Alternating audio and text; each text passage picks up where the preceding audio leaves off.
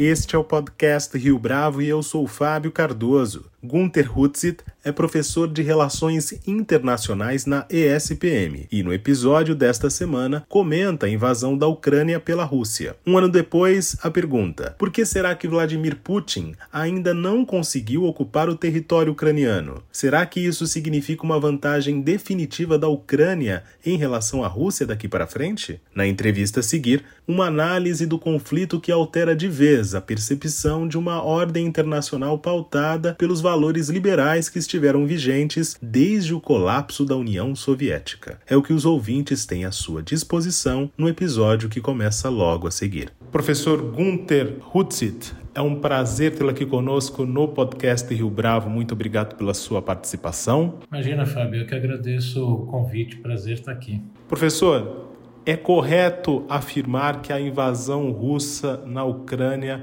mudou a ordem mundial ou é muito cedo para esse tipo de afirmação? Bom, Fábio, a gente já vinha num processo de mudança da ordem internacional. É, é essa ordem liberal criada principalmente pelos Estados Unidos ao fim da Segunda Guerra Mundial, baseada nas instituições multilaterais, no direito internacional e que foi reforçada com o fim da Guerra Fria, com a criação da OMC. Então a gente passou a a ter Conselho de Segurança das Nações Unidas, o Banco Mundial, eh, o FMI e, finalmente, a OMC. Essa arquitetura internacional começou a sofrer eh, contestações já a partir da crise de 2007 e 2008, justamente com o enfraquecimento do, do Ocidente, em especial dos Estados Unidos, e a ascensão mais acelerada da China. Então, a partir daí, se ficou claro que era necessária uma reforma dessa estrutura,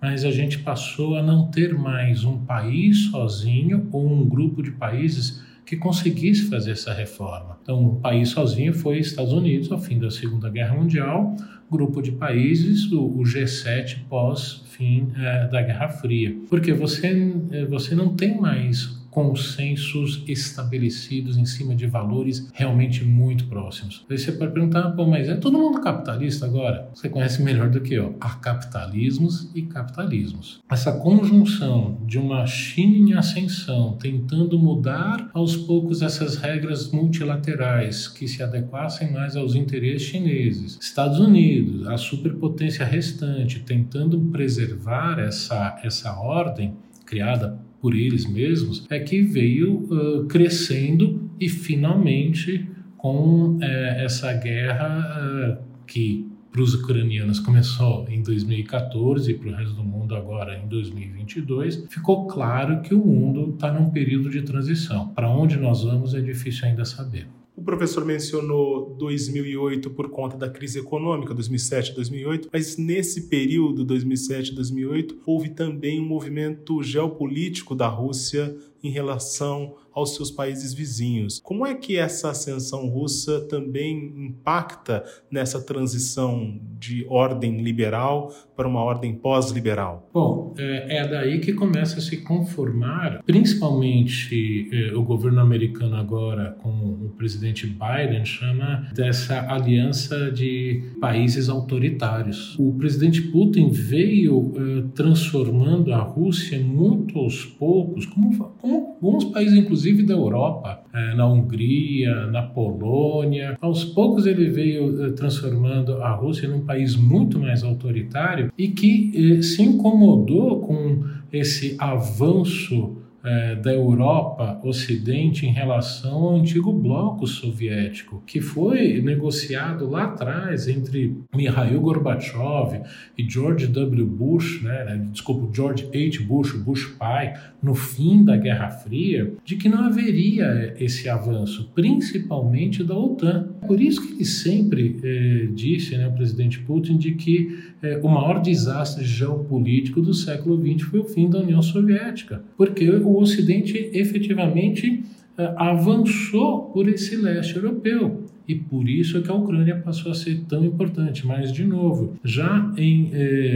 Começa na Ucrânia, por exemplo, toda a negociação para a independência efetiva da Ucrânia, uma briga entre Rússia e Ucrânia pela posse da, da esquadra do Mar Negro da antiga União Soviética e finalmente a devolução da Ucrânia dos mísseis balísticos intercontinentais para a Rússia, né? desmantelamento dos mísseis e as ogivas foram devolvidas para a Rússia, porque a Ucrânia é, naquele ano, no, já no, é, no dia 26 de dezembro de 91, quando a União Soviética efetivamente se desfez, a Ucrânia era a terceira potência nuclear do mundo, de tantos mísseis intercontinentais que tinha. Então, vem desde lá de trás, eles nunca aceitaram. Aí teve essa Revolução Laranja em 2004, quando teve disputa é, entre presidentes é, pró-Ocidente e pró-Rússia, e vem desaguar justamente em 2014, quando eh, você teve aí a deposição desse presidente que era pró-Rússia e aí uma, uma revolta muito grande e, e, e, praticamente o país mergulhando numa guerra civil entre ucranianos, ucranianos e ucranianos russos.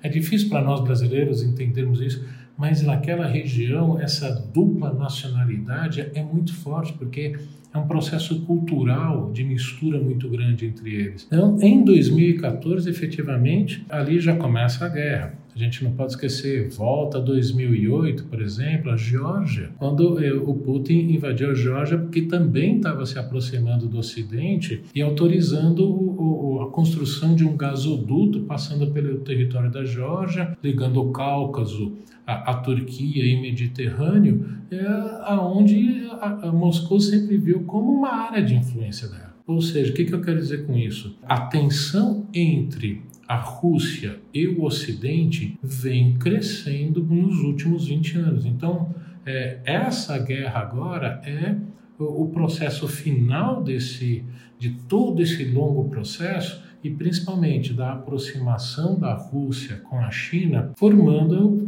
quase que realmente um bloco se opondo a, a esse Ocidente liberal. Agora, professor, falando do conflito especificamente da invasão Rússia, russa na Ucrânia, no, que começou no ano passado de forma mais efetiva, a partir de 24 de fevereiro, com o lançamento de mísseis no território ucraniano. Alguns prognósticos de certos determinados comentaristas políticos, de determinados analistas, davam conta de que o conflito se encerraria rapidamente, ou seja, Vladimir Putin tomaria o poder rapidamente, ou se assenhoraria da região de Kiev ou da Ucrânia com alguma facilidade. O professor, no entanto, disse que isso era praticamente impossível e usou inclusive uma imagem, um outro podcast, que era como se um leopardo tivesse tentando engolir um ouriço. Por que, que é, era tão difícil, como a gente viu agora, ao longo desse ano,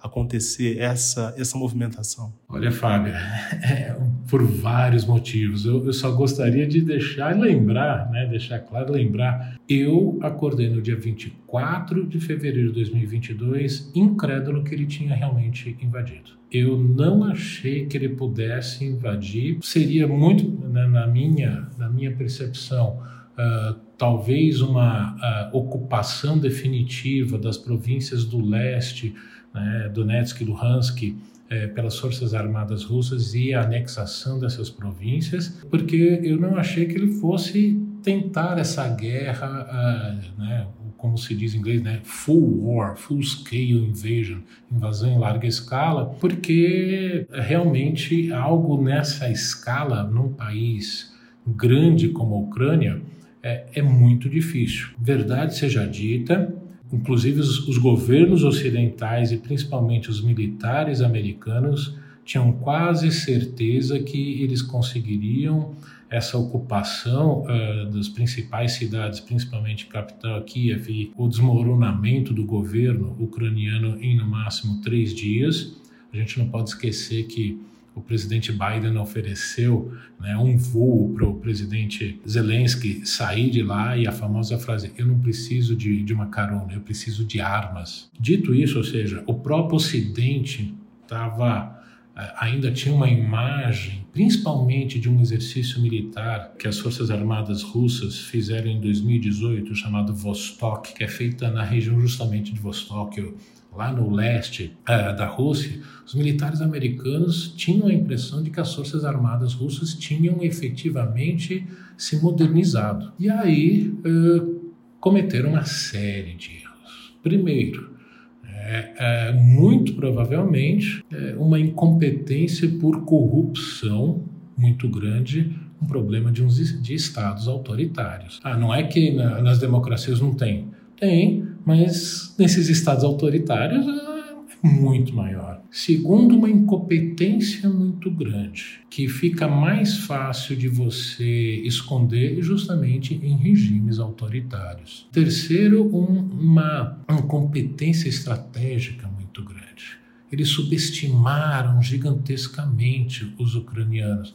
Verdade seja dita, em grande parte parecido quando os americanos invadiram o Iraque em 2003, que acharam que eles seriam recebidos de braços abertos porque Saddam Hussein era um ditador. Então, tantos erros, e aí na parte tática, um erro gigantesco deles utilizarem as estradas. Né? Isso, mesmo para quem não é um militar, um pouco só estudioso, é praticamente virar um, um, um alvo fácil, né? que nem naqueles é, parquinhos de diversão você pegar o riflezinho e ficar tirando nos patinhos que ficam passando sempre no mesmo local. Tem um fato né? Na verdade, dois que eu queria destacar que aí ajudam a explicar, ajudam né, a explicar melhor. A inteligência americana. A gente não pode esquecer que o governo americano veio falando, alertando: vai invadir, vai invadir, nós estamos.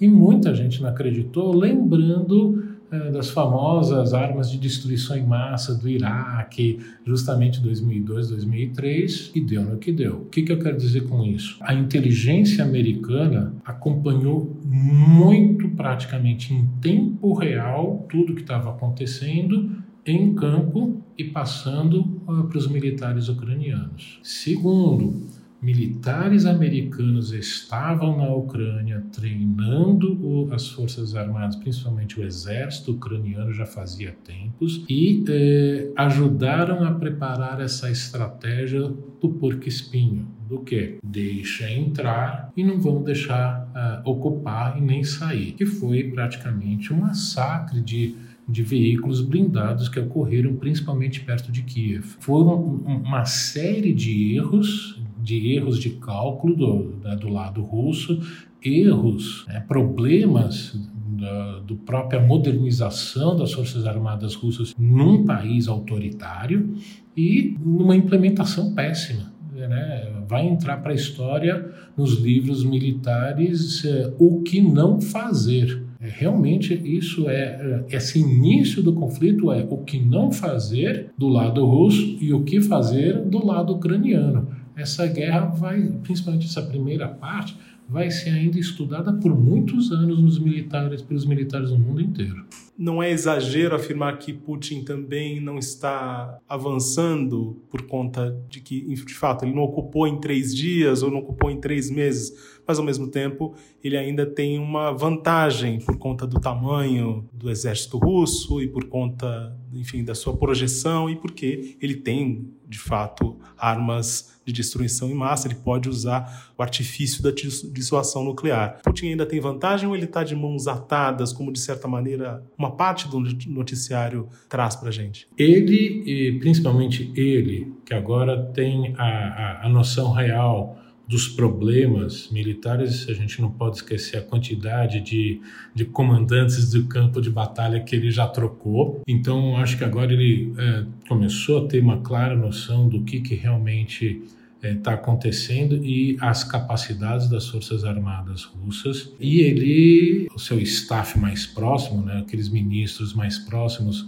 assim como a gente não pode nunca esquecer líderes né, do, do grupo mercenário Wagner Group, que foi o mais efetivo até agora nessa guerra do lado russo, de que uh, eles estão retomando a estratégia que o Império Russo, a União Soviética e agora a Rússia uh, sempre tiveram vantagem, que é o tamanho da sua população e uh, a capacidade ou a aceitação que a população russa tem de um conflito longo e de sofrer muitas baixas. O, o que muitos analistas colocam não, essa população russa vai uma hora se levantar, pode até ser. Só que quem já não concordava já fugiu. Quando houve a convocação obrigatória, se calcula em torno de 300 mil jovens. E aí um ponto importante: 300 mil jovens, que eu quero dizer com isso é o futuro da economia russa já sofreu um baque aí, principalmente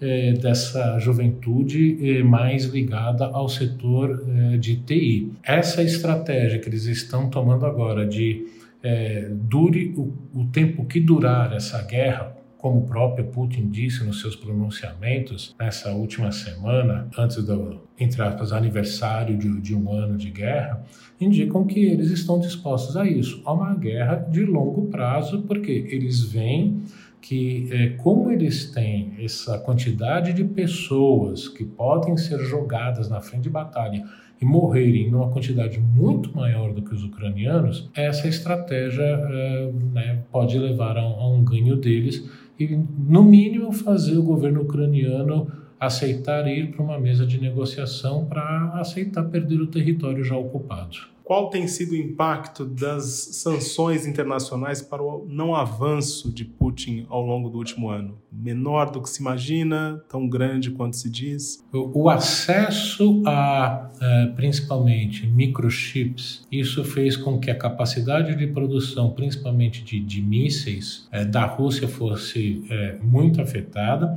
a Rússia teve que apelar para o Irã para comprar drones, primeiro drones kamikaze, como ficaram conhecidos, né, de um voo só, que é literalmente como os kamikazes na Segunda Guerra Mundial, e agora, ao que tudo indica, estariam recebendo drones bem parecidos com os americanos, que ficam horas voando e capacidade de lançar certos mísseis e voltar, ou seja, podem ser utilizados várias vezes. Isso é um pequeno exemplo do que, né, de que essas sanções estariam afetando agora.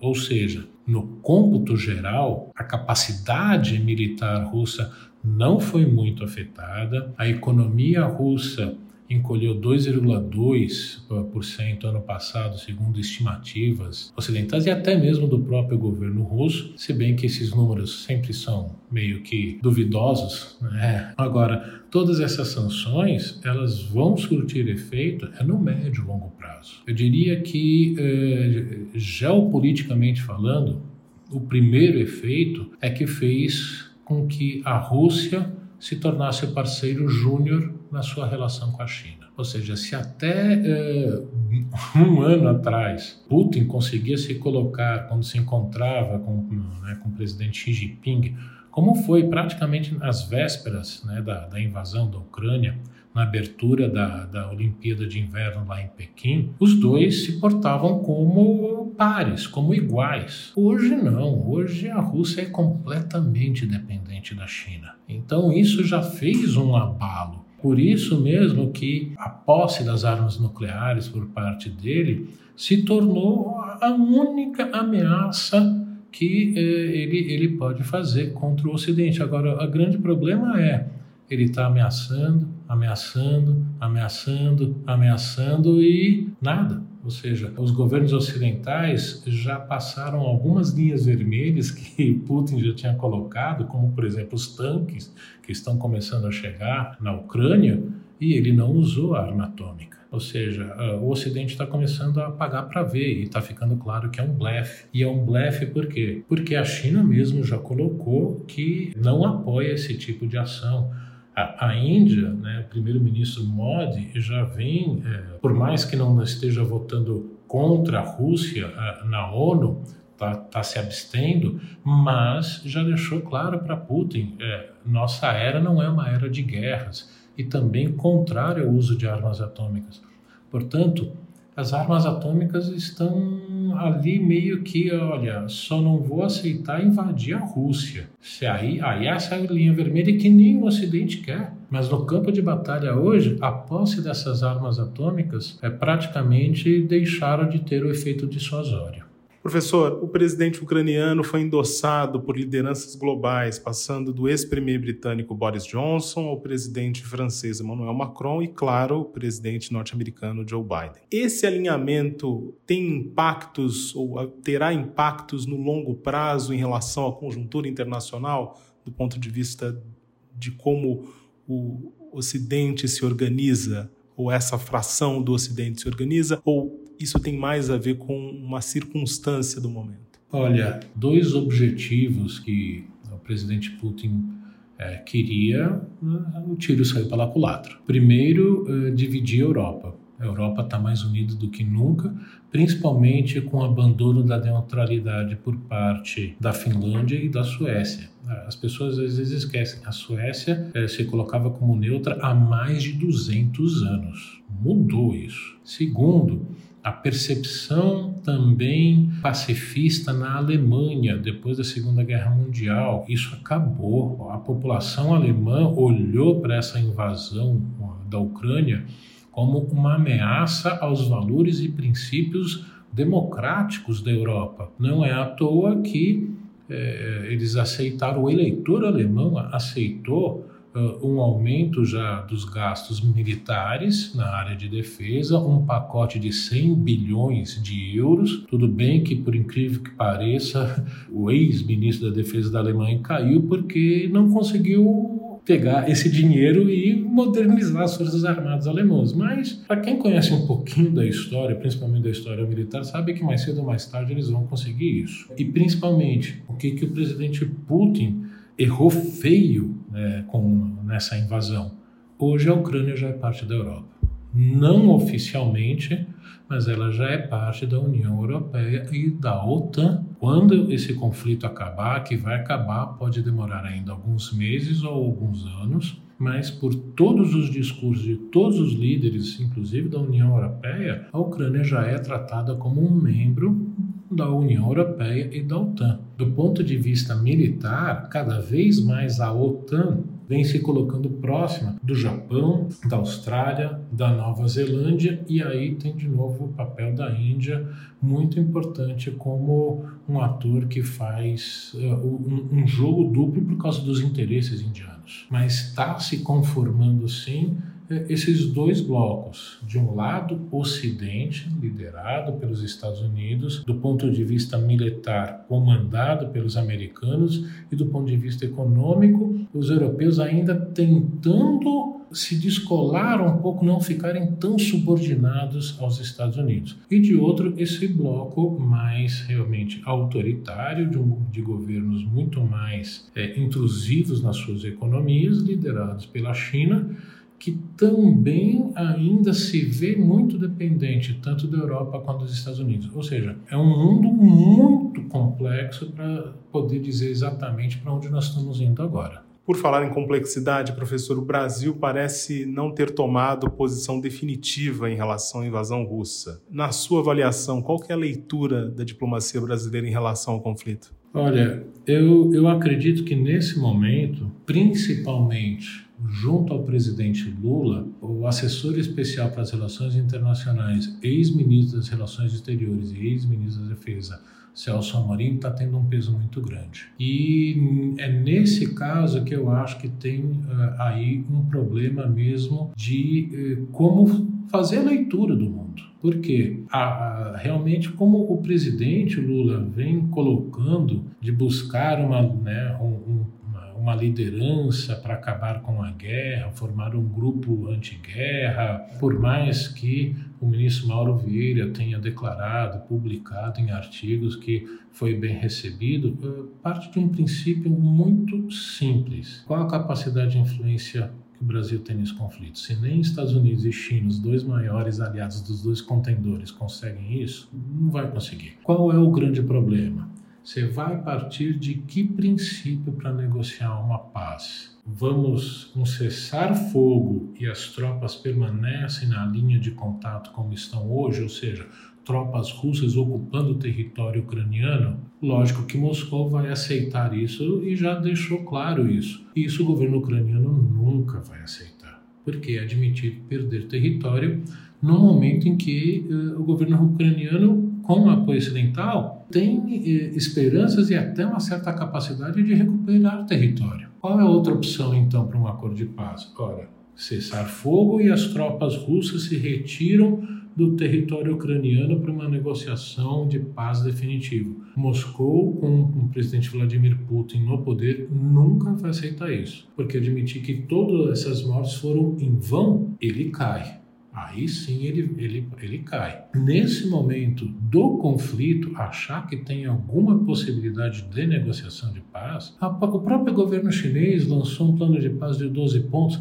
mas muito genérico, que não trouxe nenhuma novidade e que é muito mais pró-Rússia e fazendo acusações é, veladas aos Estados Unidos que não não surtiu um efeito esse plano. Então, nesse momento, ter partido para esse tipo de posição não vai chegar ao lugar algum e muito pelo contrário. Nós já estamos começando a sofrer represálias. Quando o, o primeiro-ministro Olaf Scholz da Alemanha, aqui em Brasília, pediu para o Brasil mandar munição de tanques né, Leopard que o Brasil comprou da Alemanha o governo brasileiro se recusou. Esses últimos dias saíram notícias de que o governo alemão brecou a venda de tanques guaranis para as Filipinas num processo intermediado por Israel. Por quê?